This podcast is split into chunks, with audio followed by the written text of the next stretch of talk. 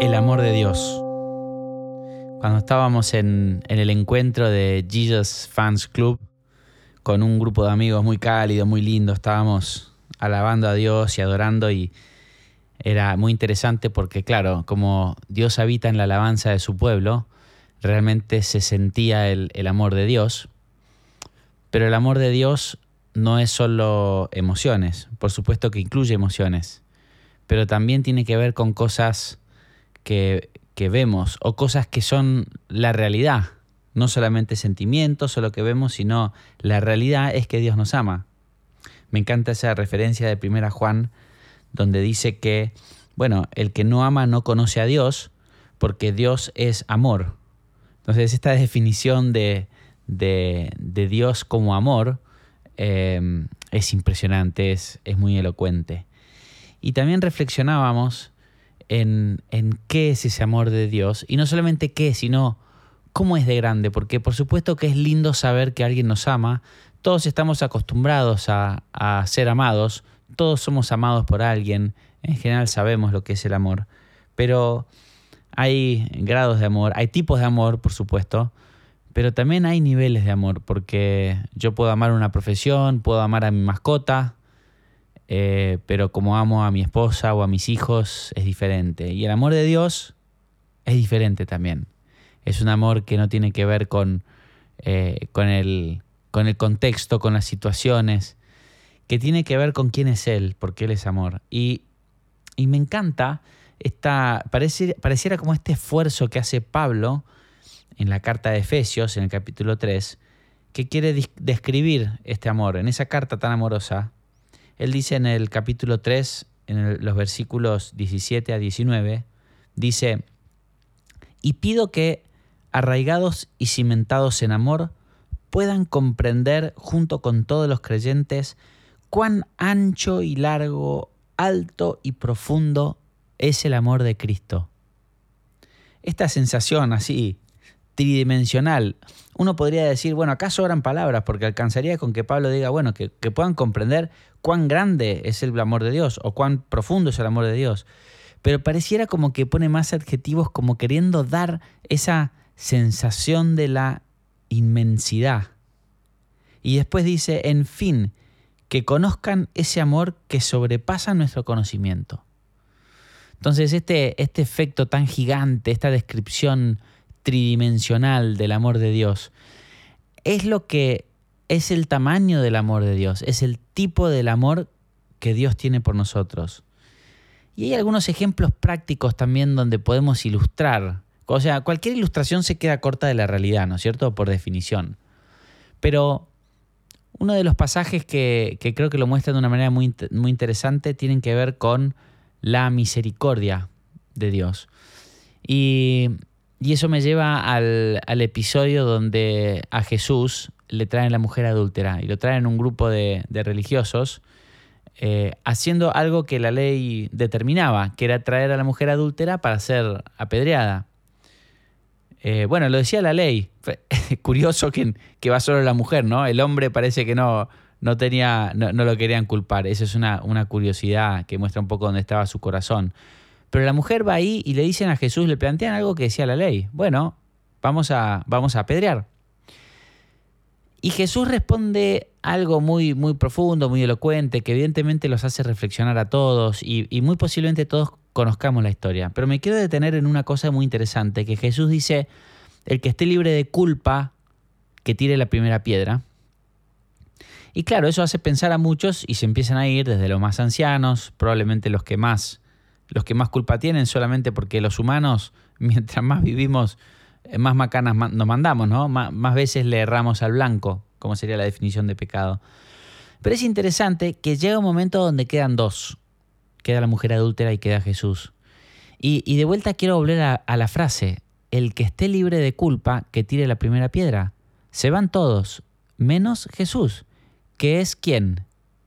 Es justamente el que está libre de culpa entonces es quien está en su justo derecho y según lo, lo determinaba la ley de Moisés, era quien podía tirar la primera piedra. Entonces, imagínense cómo hubiese sido si esa historia terminaba en que se van todos y después Jesús agarra una tremenda roca, se la parte en la cabeza a nuestra pobre y querida mujer adúltera y fin de la historia. Bueno, hubiese aplicado la ley y uno podría decir, bueno, era lo correcto.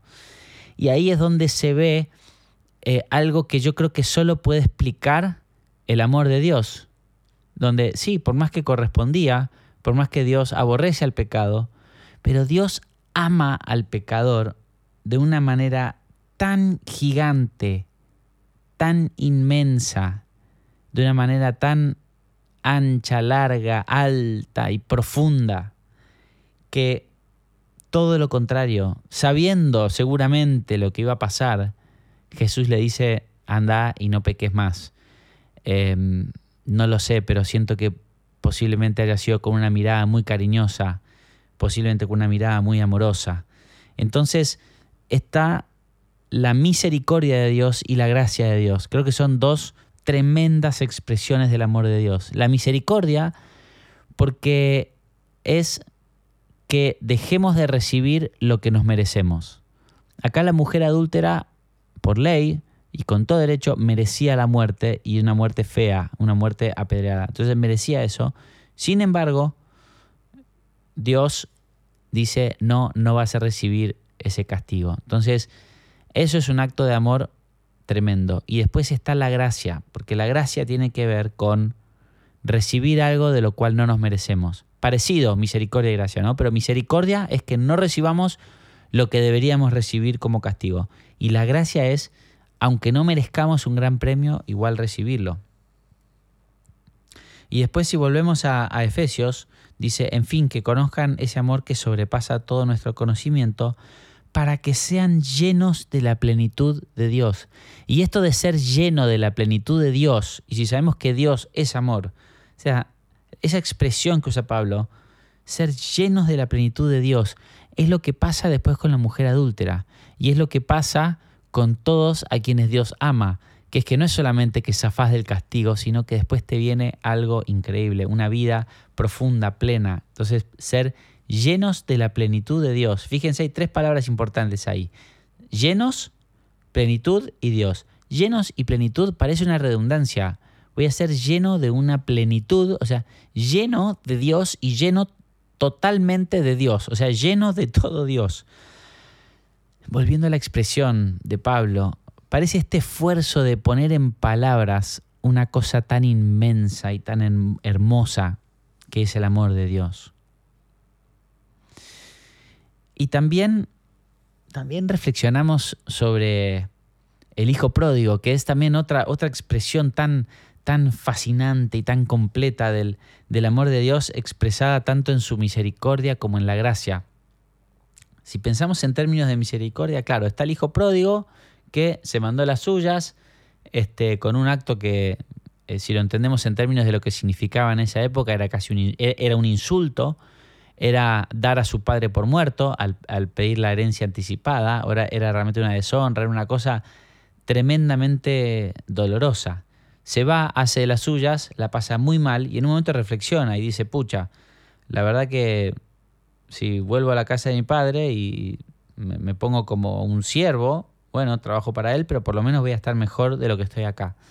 Entonces me parece interesante que en, Lucas 15, que tenemos ahí el relato donde, donde se nos cuenta lo que iba pensando el hijo pródigo. O sea, él en su mente recorrió las palabras que iba a decir y se imaginó que tal vez su padre lo iba a perdonar y lo iba a dejar ser su siervo. Pero hay, un, hay una cosa que en la, en la redacción de Lucas que, que, yo creo que no es casualidad, porque de vuelta muestra, muestra mucho el amor de Dios. En el relato vuelve a repetir eh, en la redacción las palabras que dice el joven. Antes era lo que pensaba y ahora dice, dice, papá, he pecado contra el cielo y contra ti, ya no merezco que me llame tu hijo. Y de repente el papá lo interrumpe. Es como que ni siquiera llega a terminar su relato y de repente manda a, vestirlo, grita, pónganle la mejor ropa, pónganle un anillo, traigan al ternero más gordo, mátenlo, vamos a hacer un super banquete. y festeja, dice, porque estaba muerto y ahora ha vuelto a la vida, se había perdido y ha sido hallado. Eh, es impresionante esa interrupción y esto de que no lo dejan ni terminar. No es, que, no es que solamente no le pide una explicación o no le escucha y le dice, hijo, te la mandaste feita, pero te preocupes, yo te quiero, vení.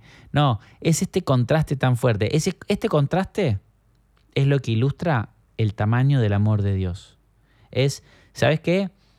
lo que tengas para decirme, ok, pero sabes que hay algo mucho más importante que es que estallo de alegría, estallo de amor porque volviste a casa. Bienvenido, sos mi hijo, nunca dejaste de ser mi hijo, acá estás. Entonces, misericordia y gracia. Misericordia porque, ¿qué merecía? Eh, la verdad que después de lo que había hecho, semejante deshonra, uno podría pensar, ¿qué merecía el hijo pródigo? Y la calle, arréglatela, la muerte, tal vez. Me deshonraste, me diste por muerto, te llevaste la herencia, te adelanté tu herencia, listo. Te fue mal y bueno, ahora hay consecuencias. Hasta, hasta incluso uno podría pensar, bueno, un poco menos de, bueno, tal vez no, no lo trata mal, pero le dice, mira, hijo, uh, aprende, ahora que eso te sirva, capitalizalo, pero no, se va al extremo totalmente opuesto. Entonces, no solamente no hay castigo, no hay reproche, pero no hay, o sea, misericordia hay en eso y después aparece la gracia. Este regalo, este inmenso regalo que es vestirlo, poner el anillo y se manda un banquete. Agarra el ternero más gordo. Entonces, pensemos de vuelta, por un segundo pensemos que el, eh, el hijo pródigo estaba deseando la comida de los chanchos y en un momento se proyecta la posibilidad de una realidad mejor, que era ser siervo de mi papá. Bueno, esa era como su, su máxima aspiración. Y de repente no solamente tiene eso, sino que, para banquete a todo trapo, es como, eh, pensé que tal vez me podía refugiar abajo de un árbol y termino en un hotel all inclusive cinco estrellas eh, en Cancún. O sea, un divague, la diferencia abismal. Bueno, ese es el amor de Dios. Entonces, Creo que eso es un poco lo que reflexionábamos en Jesus Fans Club el otro día, en un ambiente de tanta adoración, tanto amor. Estamos pensando en eso. Y, creo que esto es algo que, eh, que Dios nos quiere, nos quiere abrir los ojos, nos quiere mostrar, decir, mira, este es el tamaño del amor que te tengo.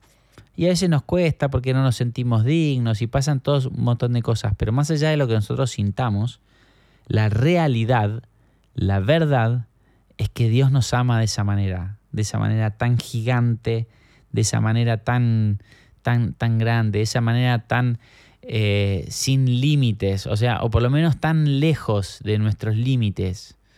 En una canción que cantábamos, pensábamos, eh, al final sos más de lo que yo imaginaba, todo lo que yo soñaba, o sea, ni siquiera podemos imaginar lo que es el amor de Dios que es muy parecido a lo que dice eh, Pablo en, Efesios 3, que dice que, que conozcan ese amor que sobrepasa todo conocimiento. Entonces ahora para que lo pensemos en, nuestra vida, qué impacto tiene, cómo esto puede, em, qué implicancias puede tener en mi vida. Bueno, es eso, es saber que Dios te ama de una manera no solamente grande, no solamente gigante, sino que te ama de una manera inmensa, más de lo que te puedes imaginar volviendo a Pablo, y pido que puedan comprender cuán ancho y largo, alto y profundo es el amor de Cristo. Y el amor de Cristo para con, no sé, la sociedad, el mundo, pero también esto es personal, ¿eh? Esto es para cada uno de nosotros. Así que si estás escuchando, esto es para vos, el que sepas el tamaño del amor de Dios. Vamos a hacer una oración. Te invito a que oremos juntos. Señor, te damos gracias por por este amor tan grande, que tan gigante. Gracias Señor por tu misericordia, gracias porque aunque erramos al blanco y, pecamos y por eso nos podemos, nos mereceríamos distancia con vos, nos mereceríamos estar en un lugar donde ni siquiera te podemos percibir. Y al contrario, no solamente que zafamos del sufrimiento, sino que recibimos en tu gracia un tremendo abrazo, tremendo abrazo.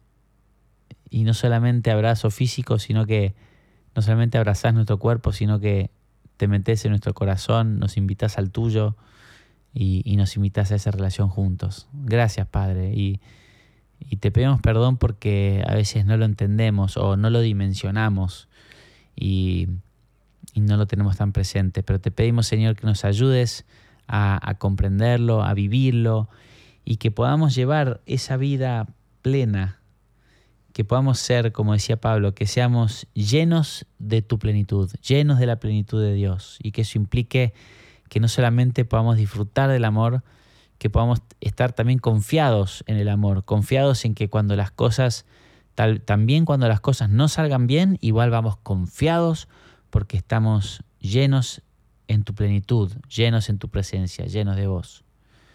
Pero que también no solamente que sea algo personal individual, que sea, Señor, también algo que pueda irradiar de nosotros, que pueda em, excedernos, algo que pueda rebalsarnos, algo que, que vaya más allá de nosotros, para que podamos ser también, Señor, luz y sal. Y por eso te pedimos que, que tu amor se refleje en nosotros para otras personas, Señor. Gracias, Padre. En el nombre de Jesús. Amén.